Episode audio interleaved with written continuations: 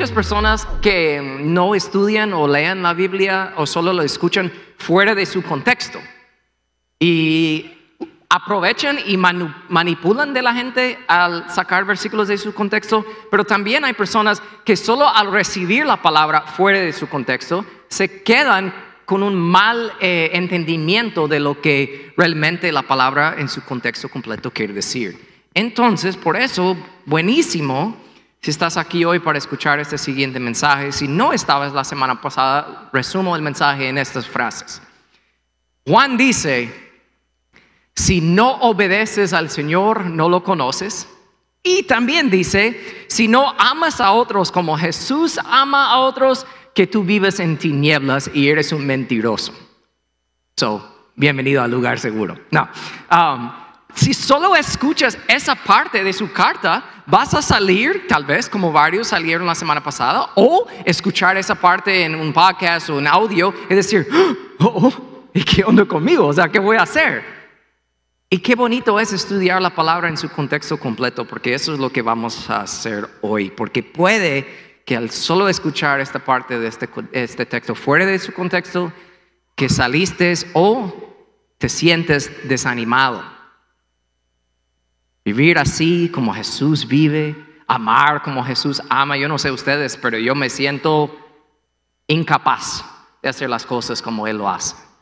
Y yo no soy el único y Juan lo sabía, entonces si sientes ese desánimo, te digo que hoy el mensaje en su contexto completo te va a ayudar.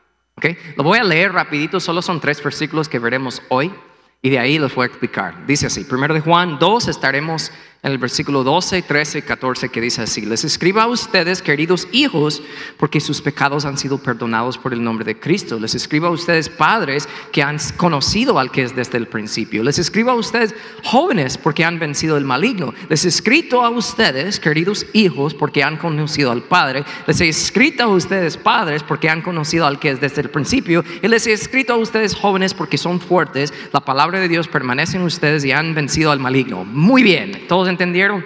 All right. Juan hace varias repeticiones ahí y habla a tres personas y les dice dos cosas que suenan familiares o similares. Es como que, ¿qué onda aquí? Es como que él dice, les escribo a ustedes, lo dice seis veces y repite tres verdades dos veces, tres por dos, igual seis. Dice seis cosas, pero realmente solo está diciendo dos verdades en las cuales vamos a enfocar esta mañana. Son dos cosas que de verdad el cristiano tiene que entender para no vivir la vida cristiana con desánimo. ¿Ok? Eso es lo que vamos a ver. Hay dos verdades que tenemos que sacar de este texto, que son buenísimos si de verdad lo contemplemos y lo entendemos bien. Uno es que no sé si notaron ahí que Juan habla de etapas en la vida cristiana. Él habla a hijos, habla a jóvenes y habla a padres, ¿verdad? Vamos a hablar más en detalle sobre eso la siguiente semana, pero lo que debes entender y sentir y recibir y decir, ah, qué bueno, es que hay etapas de crecimiento en esto. No es como que aceptas al Señor y ya, entiendes todo y vas bien. ¿Sí? Nadie puede hacer eso. ¿Ok? Hay etapas de crecimiento y qué bueno, porque necesitamos aprender a gatear y levantarnos y caminar y correr y todo eso en esta vida cristiana. Entonces es lo primero, buenísimo, vamos a enfocarnos en eso en la siguiente semana, pero hoy vamos a enfocar en la otra verdad que Juan explica así. Juan dice tres verdades y son tres verdades que muchos cristianos han olvidado. El hecho que los han olvidado quiere decir que viven desanimados, pero no tiene que ser así. Eso es rico lo que vamos a ver esta mañana. Entonces, si tú al escuchar eh, eh, el sermón de la semana pasada, o si solo leas parte de estos versículos y tú dices, oh, yo no obedezco como Jesús, yo no amo como Jesús, ¿qué onda conmigo? ¿Será que Dios me ama? ¿Será que soy salvo? ¿Será, será, será? Juan dice, hey, hey, tienes que leer mi carta completa. Y tengo buenas noticias para ustedes. Entonces, Padre, en el nombre de Jesús, oramos esta mañana para entender esto bien. En su eh, manera completa, como tú las has diseñado de entenderlo. Ayúdanos. Y yo te pido, Padre, si hay alguien aquí que no te conoce, que hoy sea el día de su salvación. Te pido si hay alguien aquí que se siente lejos de ti hoy, que, que arregla eso hoy, que entiende que no estás lejos. Y si hay personas aquí con el deseo de conocerte más y entender esto más, que hoy, en este momento, te lo piden, Señor, háblame, quiero entender, porque tú vas a responder. Así que Padre, en el nombre de Jesús, te pedimos por estas cosas. Y la iglesia dice, amén. Ok, entonces si estás desanimado viviendo la vida cristiana, necesitas recordar tres verdades Primero, si vives desanimado en la vida cristiana, has olvidado que tus pecados ya han sido perdonados has olvidado que tus pecados ya han sido perdonados. Primer versículo que dice así, les escribo a ustedes, queridos hijos, dice Juan, porque sus pecados han sido perdonados por el nombre de Cristo. Ok, so la semana pasada, les recuerdo, yo les hablé y les mencioné un ejemplo. Si tú preguntas a alguien en la calle, la persona promedia, ¿tú crees en Dios? Y te dicen que sí. Y de ahí sigues esa pregunta con otra pregunta. Oh, entonces vas al cielo cuando te mueras. La persona promedia va a decir que ah, espero que sí, ¿verdad? Pero si tú vas aún más profundo con la persona promedia que dice que cree en Dios y le haces otra pregunta más profunda, lo cual es esta, ¿tus pecados han sido perdonados? ¿Sabes lo que van a decir? Bueno, e-, estoy, estoy trabajando en eso. Ojalá que, que al final de todo Dios me perdona, ¿verdad? Y hablan así. Y eso es en contra del mensaje que la Biblia nos da y que nos ofrece. Ellos dicen cosas como que, eh, sí, estoy tratando, o sea, eh, cada, cada, noche cuando pongo mi, mi cabecita en la almohada, yo pido perdón a todo por Dios por lo que he hecho, ¿verdad? Y de verdad eso no encontramos en la Biblia. No encontramos eh, esa enseñanza que tenemos que pensar, sentir o hacer tal cosa. Esas respuestas de personas así demuestran que no entienden el Evangelio todavía, porque un cristiano no es alguien que tiene acceso al perdón, un cristiano no es alguien que va a ser perdonado en el futuro. Tienen que captar esto. Un cristiano verdadero es una persona que ya ha recibido el perdón por todo. ¿What? Yes, eso está la palabra. Les recuerdo, les leo una vez más, enfocando en otro detalle. Este versículo 12 dice así: Les escribo a ustedes, queridos hijos, dice, porque sus pecados han sido perdonados por el nombre de Cristo. Noten aquí que Juan dice: Les escribo a ustedes, hijos. Importantísimo entender esa palabra, porque no todos son hijos de Dios.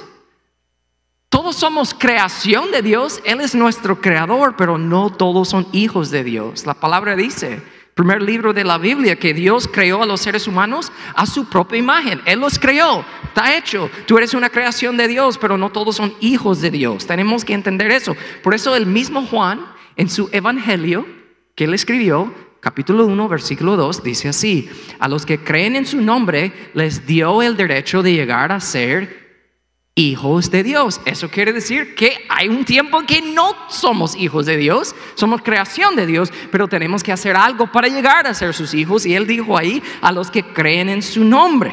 ¿Ok? Entonces, entendiendo eso, no saltando esa gran verdad, si tú eres un hijo de Dios, un cristiano, entonces, ¿por qué vives desanimado? No solo es porque has olvidado que tus pecados ya han sido perdonados, pero también te olvidas cómo y por qué tus pecados han sido perdonados. Enfatizo algo grande que tenemos que entender en Juan 1.12. Lo acabo de leer, lo leo una vez más, pero enfatizo esto. A los que creen en su nombre, les dio el derecho de llegar ser hijos de Dios, o ser hechos hijos de Dios. Los que creyeron en quién? En su nombre, hablando de Cristo, ¿ok? Eso es el Evangelio de Juan. Ahora en esta carta de Juan que estamos estudiando ahora, él dice en este versículo 12, les escribo a ustedes, queridos hijos, porque sus pecados han sido perdonados por el nombre de quién? De Cristo, ¿ok? Entonces, capta eso. Please. Acabo de compartir con unas personas aquí en nuestra iglesia. Yo me doy cuenta cada vez más la gran cantidad de personas que llevan años en la iglesia y no entienden el Evangelio. porque les falta entender esto. Por ejemplo, pensando en el mensaje del domingo pasado, si tú escuchas de la misma palabra de Dios que debes obedecer a Dios y amar a otros como Jesús ama, pero tú has olvidado que tus pecados ya han sido perdonados. Y peor, si tú has olvidado o no entiendes verdaderamente cómo y por qué tus pecados ya han sido perdonados, yo sé que hoy mismo, donde tú estás sentado o donde estás escuchando, tú vives desanimado. Vives desanimado. Escúchame bien, no me van a malentender. Tus pecados no han sido perdonados porque tú pediste perdón. ¿What? ¿Cómo puedo decir eso? Lo, repito. Tus pecados no han sido perdonados porque tú pediste perdón. Y es más, tus pecados no han sido perdonados porque tú te arrepentiste. ¿What? ¿Cómo que un pastor puede decir tal cosa? Les voy a explicar. Tienen que entender eso. Tus pecados ya han sido perdonados por el nombre de Cristo, no porque viniste a la iglesia un domingo y sentiste una emoción y lloraste mucho y deciste, Señor, por favor, perdóname, pediste perdón que todos los pecados que cometiste durante la semana, no estoy diciendo que eso es malo, debes hacerlo, qué bueno, pero lo que muchos no entienden es esto, capta eso, tu arrepentimiento te permita recibir el perdón de Dios, pero tu arrepentimiento no te gana el perdón de Dios. Lo repito, créeme, esto es una verdad espiritual que tienes que tener oídos para entender. Como dice Jesús, tu arrepentimiento te permita recibir el perdón de Dios, pero tu arrepentimiento no te gana el perdón de Dios. El cristiano que vive desanimado en su vida cristiana es la persona que se siente bien cerca de Dios, bien amado por Dios cuando obedece bien. ¿Verdad? Cuando va bien, que tenga uno, dos, tres, cuatro, cinco días, wow, voy bien, oh, y se siente bien amado y bien cerca del Señor y no comete pecados grandes o obvios, ¿verdad? Pero ¿qué pasa cuando esa misma persona falla? Porque va a fallar. ¿Qué pasa? Se siente lejos de Dios, duda del amor y el cuidado de Dios. ¿Por qué? Porque cree que su perdón se tiene que ganar. Y si piensas que la puedes ganar, entonces también tienes que admitir que tú crees que la puedes perder. Y déjame decirte, si tú vives así y eres un cristiano, yo sé que vives desanimado, estoy seguro. El peor desánimo, hay un peor desánimo, es ser religioso, pero no ser cristiano. Porque tú vienes a la iglesia fielmente, hasta puedes servir en la iglesia, tú puedes leer tu Biblia todos los días, tú puedes escuchar canciones, eh, alabanzas toda la semana, escuchar prédicas, pero no entender el Evangelio. Yo sé que esto no va a llenar estadios, okay? yo lo sé. Hacer todas esas cosas y hacer todas esas cosas y ser religioso, pero no entender el Evangelio. Tienes que entender esto. Escúchame, es para alguien hoy, créeme, yo lo sé.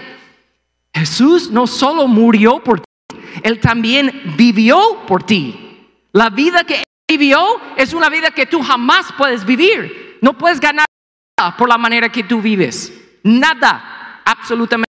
Nada. El hecho que Él murió por ti, pero también vivió por ti, quiere decir que Él mismo te regala su justicia, su bondad, perfección, todo lo que Él ha ganado por ti, Él lo hizo.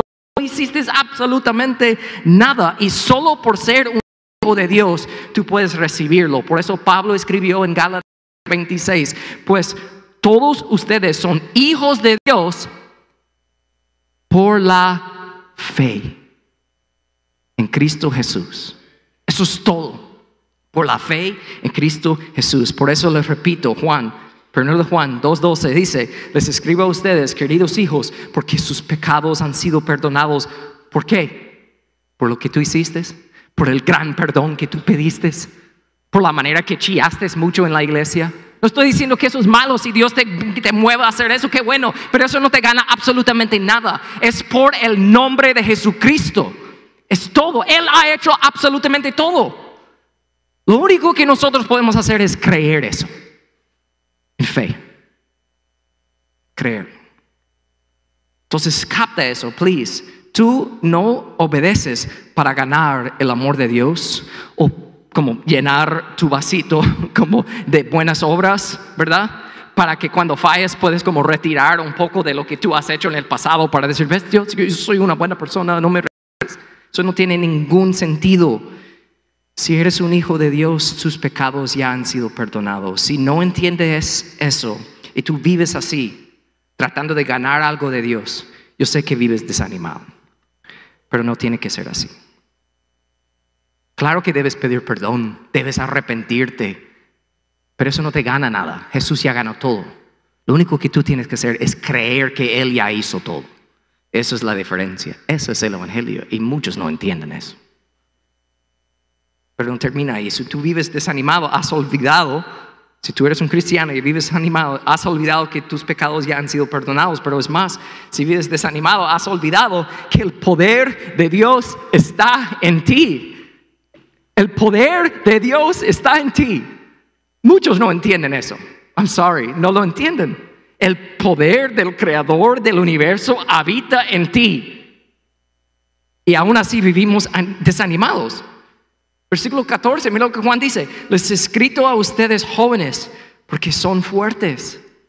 La palabra de Dios permanece en ustedes y han vencido el maligno.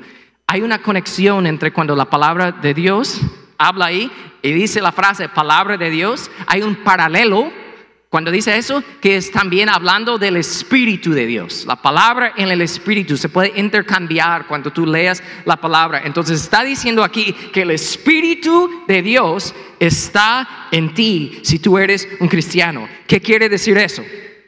No es un ayudante pequeñito ahí que tú lo busques cuando necesitas algo. Es un poder que mora en ti y lo voy a explicar. Capta eso. Pedro escribió en su carta Versículo 4, primer capítulo. Ustedes, si tú eres un cristiano, participan de la naturaleza divina. ¿Qué quiere decir eso? ¿Han escuchado que un cristiano es alguien que nace de nuevo? Eso quiere decir, tú naces de nuevo, tú tienes una nueva naturaleza. No eres la misma persona, tú tienes una nueva naturaleza. Algo de afuera ha entrado y te ha cambiado.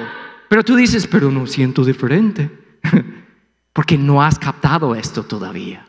Es más profundo de lo que uno piensa. Muchos les gusta citar y imprimir en camisetas y todo, pero no lo entienden. Segundo de Corintios 5, 17, que dice, si alguno está en Cristo, es una nueva creación o criatura nueva es. Muchos pueden citar ese versículo, pero no capten el poder de esas palabras. Que tú eres completamente nuevo por dentro. Algo de afuera ha sucedido. ¿Y qué hace? Pablo escribió en Tito, capítulo 3, versículo 5, hablando de Dios. Él nos salvó no por las acciones justas que nosotros habíamos hecho, sino por su misericordia. Nos lavó quitando nuestros pecados y nos dio un nuevo nacimiento y vida nueva por medio de nuestras buenas acciones. Lo que dice, no, ¿por medio de quién? Por el Espíritu Santo, una nueva naturaleza vive en ti, está en ti, si de verdad tú eres un cristiano. Entonces ahora voy a leer cuando Pedro dice que tú tienes una nueva naturaleza, que tú eres partícipe de una naturaleza divina. ¿Cómo debe eso afectar tu vida? Mira este pasaje en su completedad aquí. Mediante su divino poder, Dios nos ha dado todo lo que necesitamos para llevar una vida de rectitud. ¿Mediante qué? Su divino poder. No mediante tu esfuerzo, no mediante la calidad de tu perdón, no mediante la calidad de la cantidad de lágrimas cuando te arrepientes, es mediante su divino poder para llevar una vida de rectitud. Todo esto lo recibimos al llegar a conocer aquel que nos llamó por medio de su maravillosa gloria y excelencia. Y debido a ese, su gloria y excelencia, nos ha dado grandes y preciosas promesas. Estas promesas hacen posibles que ustedes participen de la naturaleza divina. La naturaleza divina es la misma naturaleza del creador del universo que ahora mora en ti. Y créeme, si tú vives una vida cristiana desanimada, es porque has olvidado de esa verdad. No lo entiendes completamente. Y eso da una completamente, un completamente nuevo entendimiento del versículo popular en Filipenses 1.6, hablando de Dios mismo y de nosotros. Dice, el que comenzó tan buena obra en ustedes, la irá perfeccionando. Eso quiere decir, si tú eres un cristiano, el poder de Dios está en ti y el poder de Dios, su naturaleza va a ir cambiándote hasta el final, hasta que Él te mira perfecto al final, glorificado en el cielo, cara a cara con Él. Entonces, ¿qué quiere decir eso? Si tú eres un cristiano, vas a ir cambiando. O sea, eso quiere decir Dios va a ir perfeccionándote poco a poco, pero no por lo que tú haces, sino por ahora quién eres, porque su poder está en ti. Entonces, aplica eso prácticamente a tu vida. Debido a que Dios es amoroso, Dios te va a ir haciendo más amoroso. Aunque ahora tal vez tú eres un enojón, gruñón. Pero si tú eres un cristiano de verdad, Dios te va a ir haciendo más como Él. ¿Sí? ¿Están conmigo? Entonces, si Dios es honesto y lo es, Dios te va a ir haciendo más honesto, aunque tal vez ahora tú eres un mentiroso y mientes mucho. Pero si de verdad has aceptado esto, no hablando de la perfección, pero una nueva naturaleza amor en ti, Dios te va a ir cambiando. Si tú eres impaciente, oh, oh. Pero Dios es paciente y ahora su naturaleza vive en ti. Te va a ir haciendo más paciente. ¿Sí? Si tú vives desanimado es porque tú has olvidado de esto. Que la naturaleza del Dios mismo habita en ti ahora. Eso cambia absolutamente todo y te debe hacer llorar de verdad, de felicidad, cuando tú entiendes Gálatas 2.20, que ya no vivo yo, sino que Cristo vive en mí. Dios me va cambiando hasta a la fuerza, porque su naturaleza está en mí. Entonces capta eso. Entendiendo eso, tú puedes entender que Juan acaba de decir, si tú no obedeces y si no amas como Jesús, estás mal. Pero de ahí te dice, pero tus pecados han sido perdonados. Claro que estoy mal, pero mis pecados han sido perdonados.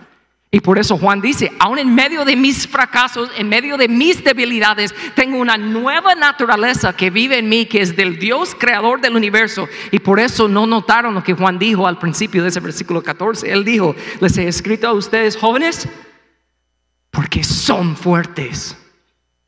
Tal vez tú caíste esta semana en un pecado horrible, pero eres un cristiano. Juan te diría, tú eres fuerte y lo has olvidado. Tú eres fuerte. Pero no porque lo que tú haces, sino porque la naturaleza de Dios mora en ti ahora. Así que no vive tratando de hacer las cosas bien, vive de acuerdo a tu nueva identidad. Por quién eres, no por lo que haces. Porque la palabra de Dios permanece en ustedes. Juan está diciendo que si tú vives desanimado es porque te falta entender la grandeza de lo que ya te ha pasado por dentro. El Espíritu de Dios creador del universo, está en ti. Si tú vives desanimado, estoy seguro que has olvidado de eso. Pero pastor, si yo sigo fallando y sigo fallando. Es lo que dice Pedro, primero de Pedro 1.23.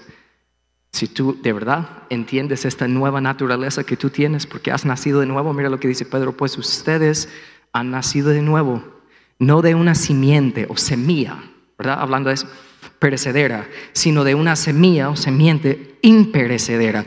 ¿Mediante qué? La palabra de Dios que vive y permanece en ti.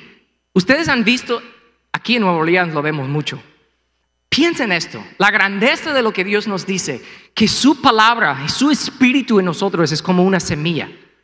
que empieza, una semilla. Ustedes han visto esos acorns, como se dice en inglés, bellota es la palabra, creo que Google Translate me dice que es un acorn, bellota es una nuez, ¿verdad? Y caen por todos los árboles oaks, los robles aquí, ¿verdad? Y muchas veces vienen a las calles aquí en Nueva Orleans para crear un nuevo camino, ¿verdad? Un sidewalk. Y limpian todo y ahí tiran el concreto y todo, pero no se dan cuenta que tiraron el concreto encima de una pequeña semilla, una bellota. ¿Ustedes saben de lo que estoy hablando? ¿Y qué pasa años después? De esa semilla que fue aplastado, ¿qué empieza a hacer? Miren estas fotos. Empieza a crecer y hasta romper el mismo miles y miles y miles de libras encima de concreto. Empieza a crecer y rompe todo eso. Pero todo empezó con una pequeña semilla. No es por casualidad que nuestro Dios en su palabra habla de su espíritu, su palabra en nosotros como una pequeña semilla. Porque ¿sabe lo que empieza a pasar? Si de verdad tú tienes esta nueva naturaleza, las raíces profundas de las razones que tú pecas, esa semilla empieza a crecer. Empieza a agarrar esas cosas y arrancarlo de sus raíces para que no solo dejas de pecar en ciertas áreas, sino que hasta tú entiendes por qué estabas pecando y qué arrancó Dios de ti y cambió donde tú estabas con esa naturaleza pecaminosa, Dios lo va reemplazando con nuevas raíces de su semilla, de su palabra, de su mismo espíritu que mora en ti. Si tú entiendes eso y vives desanimado, te digo, por amor, qué bueno que viniste aquí para que Dios mismo te pueda recordar que quizás has olvidado de eso. Has olvidado del poder de Dios que vive en ti.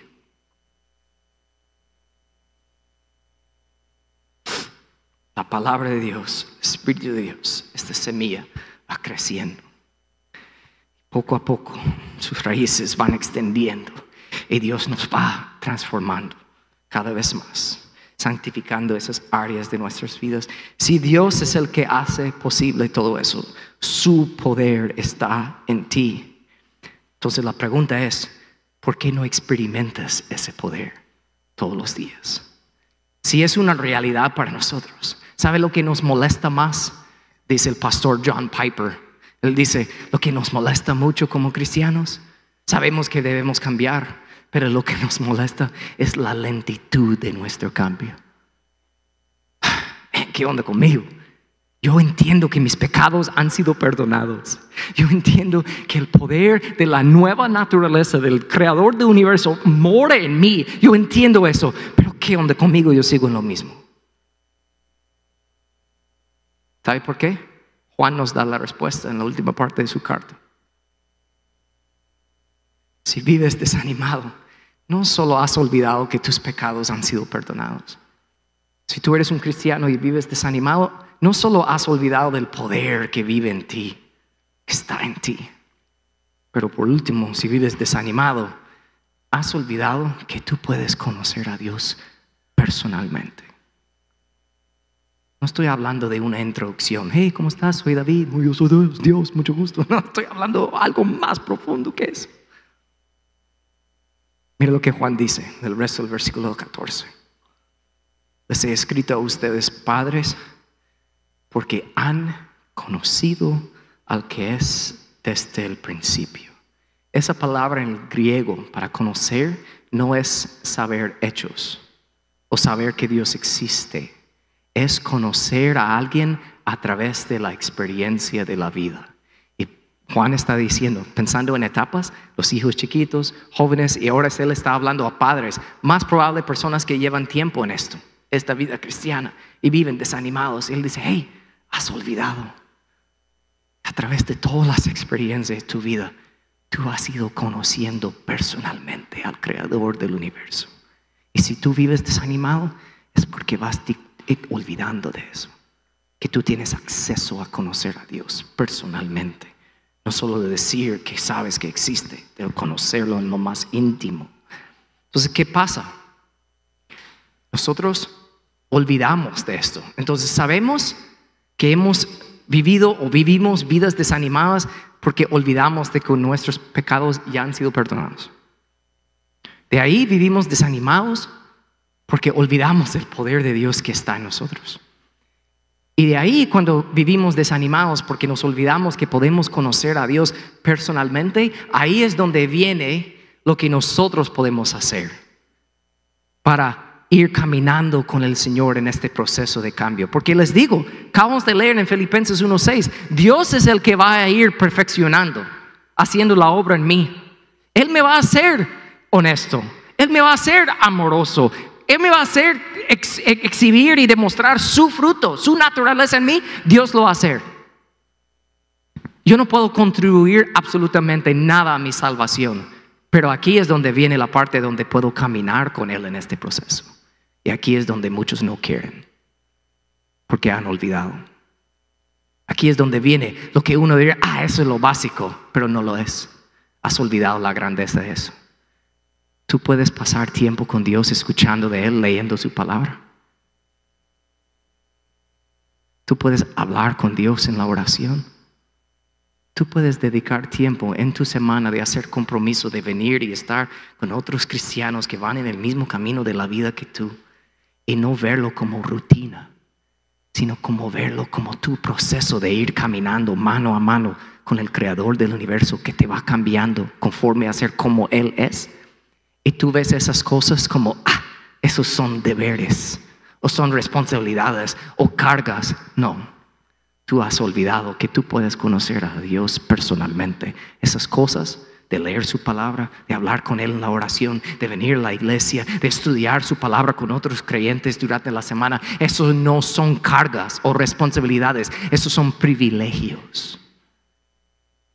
Pero has olvidado que a través de esas cosas tú vas conociendo a Dios personalmente. La madurez espiritual no se desarrolla con el tiempo.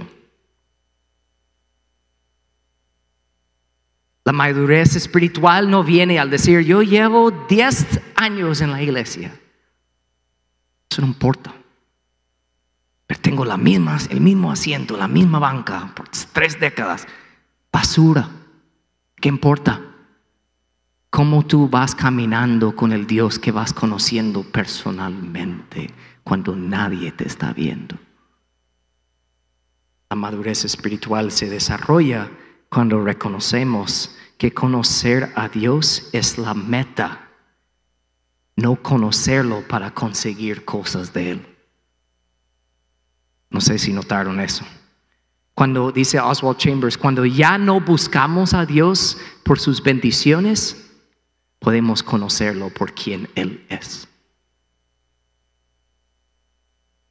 También él dijo, a menudo los cristianos fracasan porque ubican su deseo de santidad personal por encima de su deseo de conocer a Dios.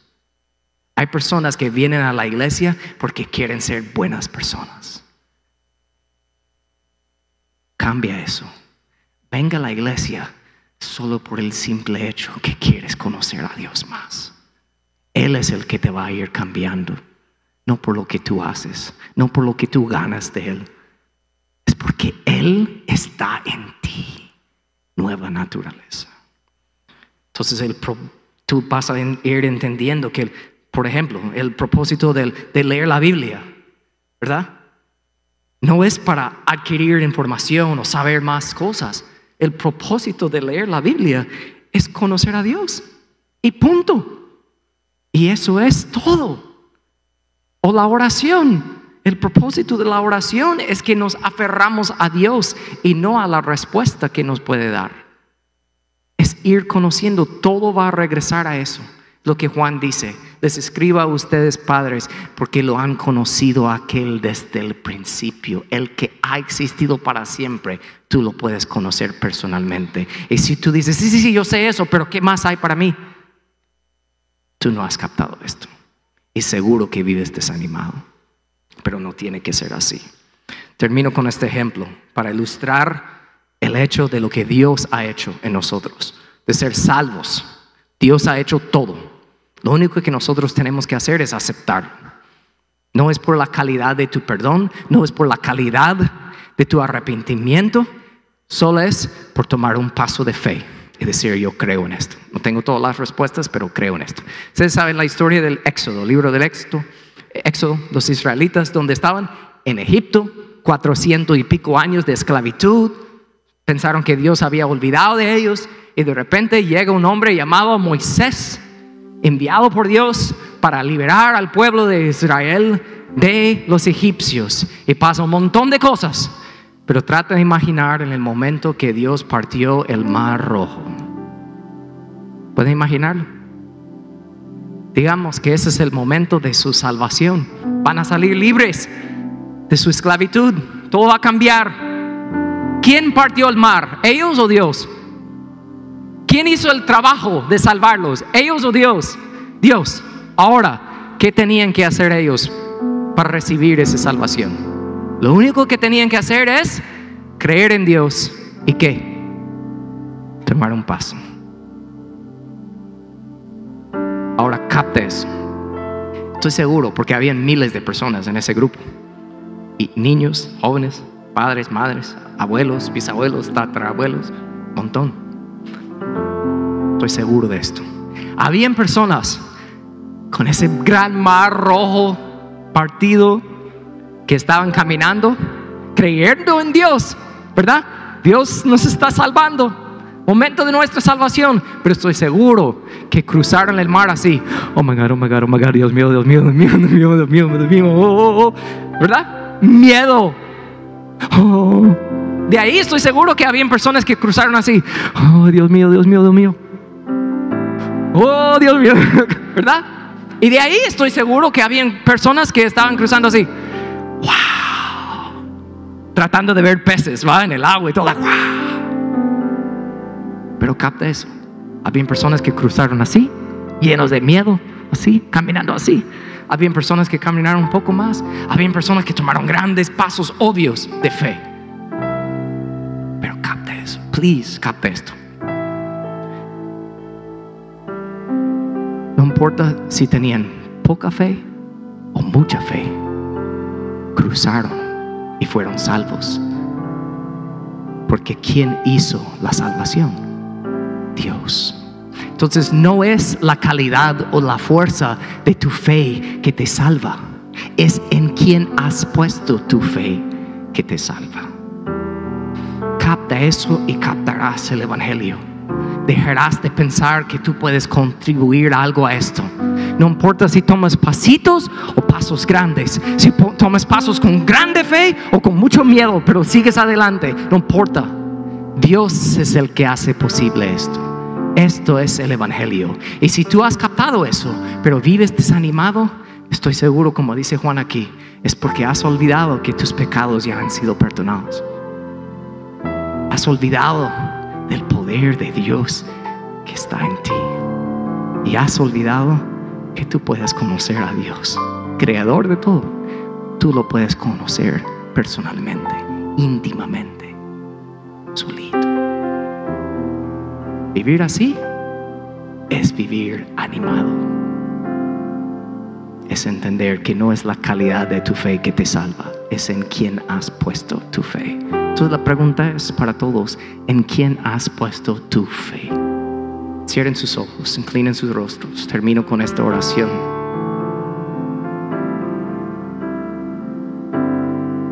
Gracias Dios por tu evangelio. Gracias por confrontarnos y enfrentarnos con la verdad de tu palabra. Lo necesitamos. Si hay alguien aquí hoy que te conoce, que es cristiano, pero vive desanimado, que hoy, por el poder de tu Espíritu Santo, yo te pido que la hayas recordado, no por mí, sino por tu misma palabra, que sus pecados ya han sido perdonados. tu poder está en Él, está en ella. Y que te pueden conocer más y más todos los días personalmente.